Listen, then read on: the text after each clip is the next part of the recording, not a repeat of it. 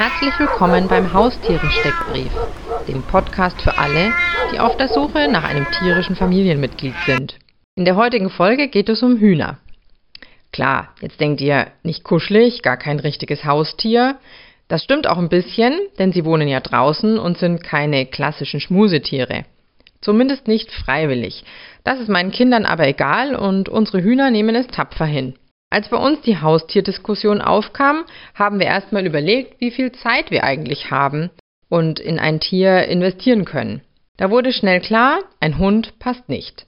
Katzen mag ich nicht so gern und Kleintiere, also Hasen oder Meerschweinchen im Käfig so im Zimmer stehen zu haben, fand ich keine schöne Vorstellung. Die Vorteile von Hühnern waren uns dann schnell klar. Der Pflegeaufwand hält sich in Grenzen. Sie wohnen draußen, bringen also keinen Schmutz ins Haus. Und unter ökologischen Gesichtspunkten sind Hühner ein absolutes Win-Win. Sie fressen unseren Biomüll, die Reste der Pausenbrote und auch mal Nudeln oder Couscous, die kein anderer mehr mag.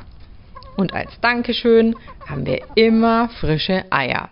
Außer im Winter, das muss ich schon zugeben, zwei bis drei Monate Legepause sollte man den Lieben schon gönnen, dann hat man auf die Lebenszeit gesehen länger was von ihnen.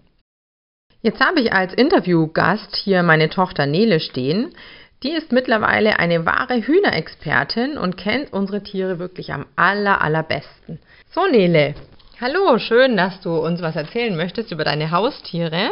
Was findest du denn am allerbesten daran, dass wir Hühner haben? Ich finde am allerbesten, dass wir Hühner haben, weil sie so äh, lustig sind und ja, mit ihnen kann man gut äh, kuscheln und Kunststücke einüben.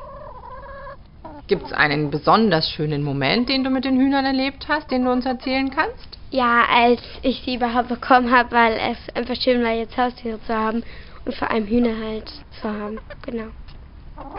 Und was haben deine Klassenkameraden so für Haustiere? Naja, eigentlich gewöhnliche Katzen und Hunde, aber manche haben auch Meerschweine und Wellensittiche. Okay.